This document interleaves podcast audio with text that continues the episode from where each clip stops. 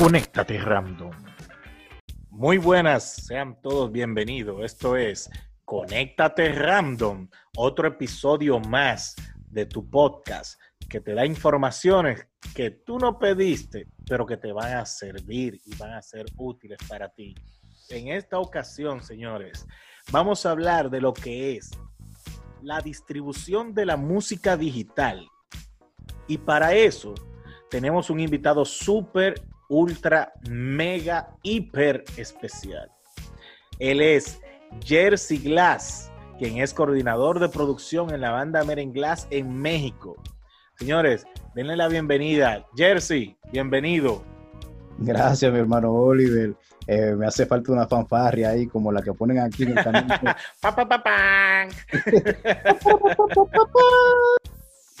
Pero todo un placer y gracias por la invitación a tu tremendo, tremendo podcast que la verdad está teniendo bastante éxito.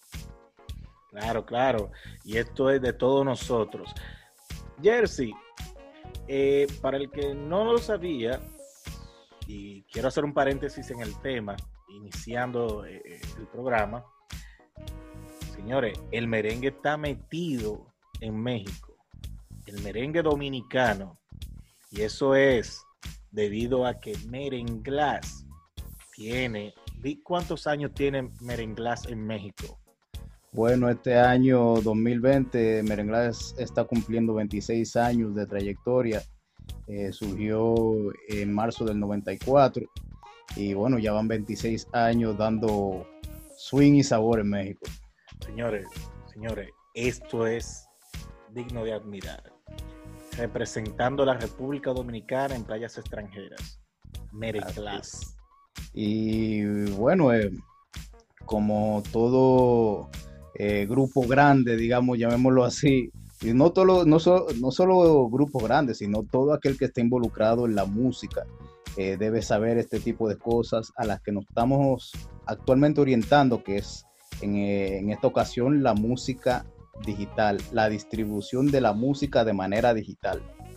Porque Así es. entiendan una cosa, no es lo mismo distribución digital de música que distribución de música digital. Son cosas distintas. No, no, pero yo quiero saber ahora la diferencia. Explícame la diferencia. Bueno, la distribución de la música digital no es más que la música ya después de que se está distribuyendo. Esa es la opción, eh, digamos, llamémosla la segunda opción, después de distribuir la música de manera digital. Es decir, por ejemplo, yo hago la música eh, y la pongo en diferentes plataformas. Exacto, ahí, ahí tú estás distribuyendo música de manera digital. Ahora, después de que tú empiezas a distribuir la música que ya, ya se encuentra en las plataformas digitales, ahí tú estás distribuyendo música digital porque ya es digital, porque se encuentra. Ok, sí, claro, pues no tenemos disco eh, físico los CD, cassette, LP, todo eso. De verdad. ¿Y qué tan importante ahora mismo ese tipo de distribución? ¿Tú crees que, ha venido a, poner eh, quizás de forma más fácil eh, la adquisición de la música? O, hay gente que también prefiere, que son old school, que prefieren eh, tener físico la música. Bueno, eh, hasta cierto punto ha venido a facilitar el movimiento de la industria, eh, ya que la distribución se hace eh, a mayor escala. Antes, cuando se distribuía los discos de manera física, era difícil tú distribuir, siendo un artista, digamos, no tan grande, llevar tu música, por ejemplo, de República Dominicana a México, si no era a través de tú mandarlo hacia allá.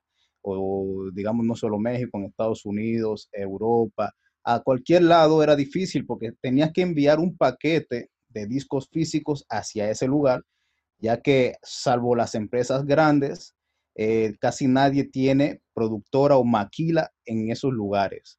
Entonces, eh, era, era todo un, eh, una peripecia llevar ese, ese, material a otros lugares. Ahora no, ahora simplemente a través de, de, Internet tú eliges hacia dónde tú quieres distribuir tu música.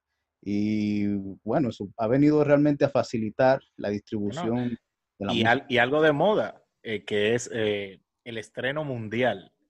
Hacer un estreno mundial antes que todo el mundo tuviera físicamente en las tiendas, que, eh, la distribuidora, me imagino que debe ser una logística tremenda. Ahora simplemente le das clic y ya tú sabes que a tal hora estará disponible para descargar o para escuchar. Es correcto, pero la ventaja es que eh, ahora tú puedes, antes se hacía, pero ahora es un poco más notable, eh, brindar las exclusivas. Tú puedes agarrar una biblioteca musical o cualquier empresa de distribución de música eh, de manera digital y venderle la exclusiva de que tenga tu material una semana antes.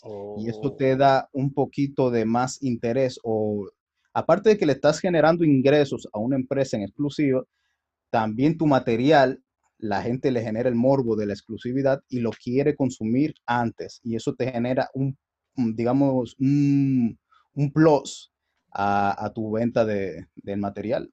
¿Cuáles son las principales eh, distribuidoras eh, de medios digitales, de música digital en este momento? Bueno, eh, actualmente, como siempre eh, ha, sido así, las grandes disqueras tienen sus sistemas autónomos de distribución musical, pero no todos los artistas tienen la facilidad de llegar a esas grandes empresas. lo que se está haciendo actualmente es que hay distribuidoras digitales, por ejemplo, como eh, ahora mismo se está usando mucho DistroKit, que es una que vino a revolucionar el mercado, está eh, um, CD Baby, eh, está TuneCore, está Mure. Entonces, esas, digamos, empresas que se dedican a la distribución de música, algunas cobran anualidades. Por ejemplo, DistroKit, tú tienes que pagar una mensualidad. o pagar una sola anualidad de, y ellos no te cobran regalía de nada, o sea, no te quitan un, un porcentaje. Sin embargo, hay, por ejemplo, como CD Baby, que aparte de que tú, o sea, te cobran por canción, cada canción que tú vas a subir te cobran un aproximado de, de, de 9 dólares. El álbum completo te cobra 45. Si tú vas a subir una canción, un single, pagas 9 dólares y encima de eso ellos se quedan con 9% de lo que genere esa canción. Pero mm, claro, empresas como esa, como CD Baby, te crean si no tienes un perfil en las plataformas de distribución digital, por ejemplo Spotify. Si no tienes un perfil de Spotify, CD Baby te lo crea, al igual que en iTunes, al igual que en Deezer, al igual que en Shazam. Y esa es una ventaja que tienen ellos. Otra ventaja que tienen y haciendo un paréntesis ahí, señores, a los que están haciendo nuevo contenido y están, digamos, nuevos artistas que quieren involucrarse en este medio, enfóquense y denle prioridad a lo que son los derechos de autor, los registros. Registren sus canciones, registren su imagen, registren su nombre. ¿Por qué? Al momento en que este eh, material llega a las plataformas digitales, se vuelve público y hay empresas que no pelean por los derechos de por los derechos intelectuales del autor. Simplemente si una, por ejemplo, en, en DistroKid, si tú subes tu canción y alguien más la está usando por otro lado, ellos no se hacen cargo de pelear tus ah. derechos. Eso sí lo hace Spotify, eh, perdón, eh, CD Baby, y por eso es que ellos cobran, más. que los demás. Pero siempre es importante eh, tener bien en orden sus derechos de autor, sus derechos, eh, todos los derechos intelectuales, porque eh, uno nunca sabe quién puede usar o mal usar, hacer mal uso de, nuestro material. No, y mucha gente se pregunta, ¿cómo yo llego a Spotify? Porque vemos que Spotify eh, tiene un universo dentro de, de sí. Y no saben que antes de, para tú subir una canción, de tu autoría en Spotify, primero tiene que pasar por una distribuidora. Claro, tiene que pasar, no es que yo llego y digo, eh, voy a subir a Spotify y voy a crear un perfil en Spotify y ya, no es así. Tú tienes que cumplir una serie de requisitos. lo cual te facilitan este tipo de distribuidoras. Tú tienes que cumplir unos parámetros entre, en tu material. Cuando tú haces tu, tu, tu single, por, por decir algo, tu canción, tienes que cumplir con un estándar, tienes que, actualmente incluso se está masterizando en base a, plataformas digitales. La masterización de la canción se hace un poquito más bajita, ya que esas plataformas de manera individual tienen sistemas o bots que ecualizan la canción de manera que todas las canciones sean uniformes. Por eso es que hay canciones, eh, cuando tú estás escuchando eh, en cualquier plataforma, una canción, todas se escuchan iguales al, mismo nivel, porque ellos tienen un sistema para eso, al igual que con la portada. La portada del single o del álbum es lo que se te va a vender, eso es lo que la gente va a ver primero. Entonces tú tienes que trabajar con los estándares que ellos piden. 2400 por 2400 píxeles te piden, por ejemplo. Eh, y eso crea también, hay que trabajar con el contenido, de que no sea un contenido que inapropiado. Y bueno, esos son parte de los estándares. Además de que mucha gente tiene una confusión y es que no es Spotify quien le paga a la gente. No. No, o sea.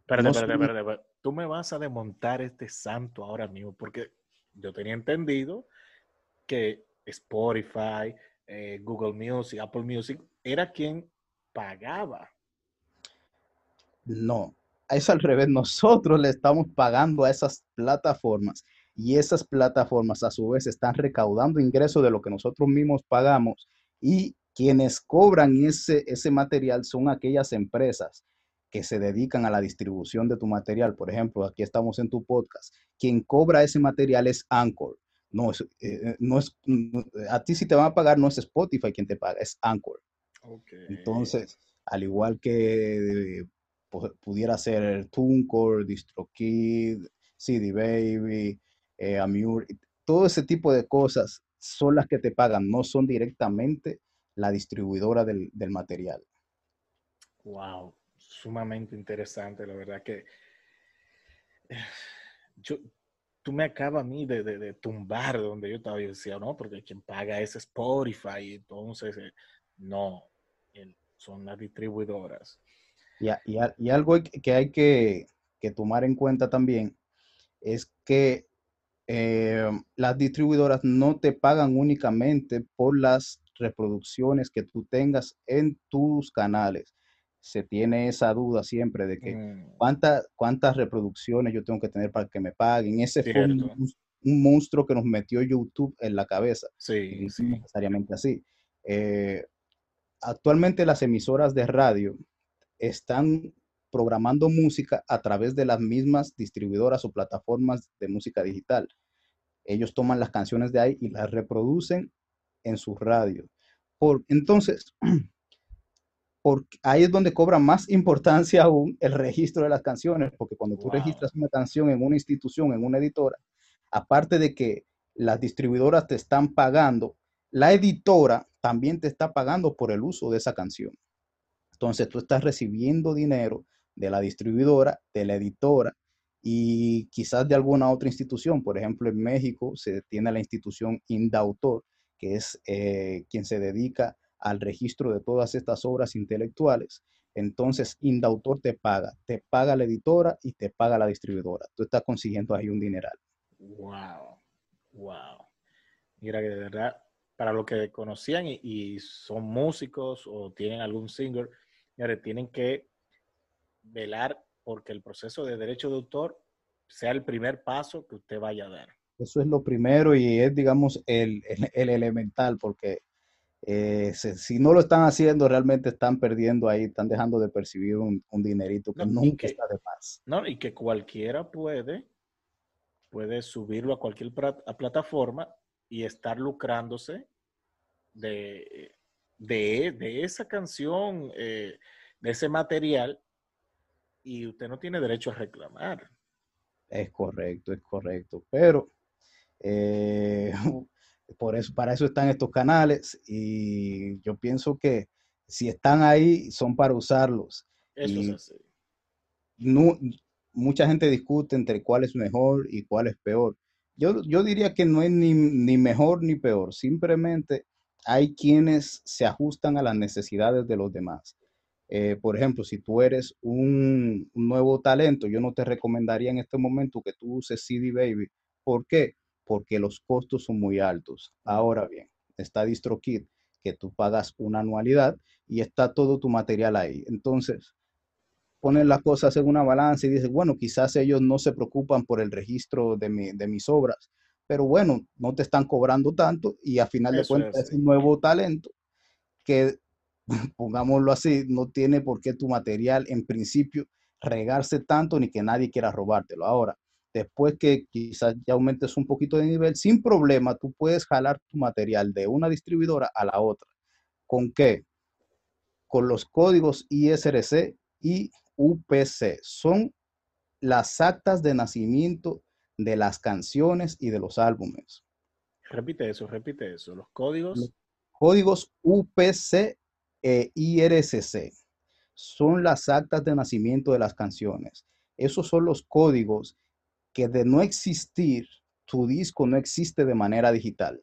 Es como el código de barras.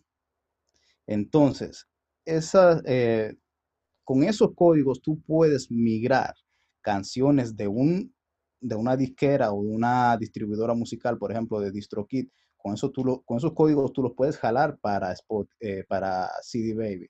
Los puedes llevar a Tunco o lo puedes llevar como en mi caso que usamos Altafonte, que es una empresa europea. Es como, como, como la, eh, la parte de los eh, RSS que utilizamos para la distribución de los podcasts. Es, correcto, es más o menos así. Eso es, si, si, no hay código, no hay podcast. Es básicamente eso. Y ese código se genera de manera automática al tú subir tus obras a, las plataformas. Interesante, interesante. No, señores, eh, quiero abrir un paréntesis y decir, para los que tengan alguna pregunta o comentario, síganos en nuestras redes sociales, en Twitter, arroba conéctate random. Ese, tú le pones como un sazoncito a eso ahí. sí, sí, porque no termina. Conéctate random. Está bien, está bien. no, nada. Eh, Jay, Jay Glass, señores, coordinador de producción en la banda Merenglass en México. Que no se le olvide ese nombre, señores. Señores, pueden seguir a Merenglass en los, las, distribuidoras de, medios digitales como Spotify.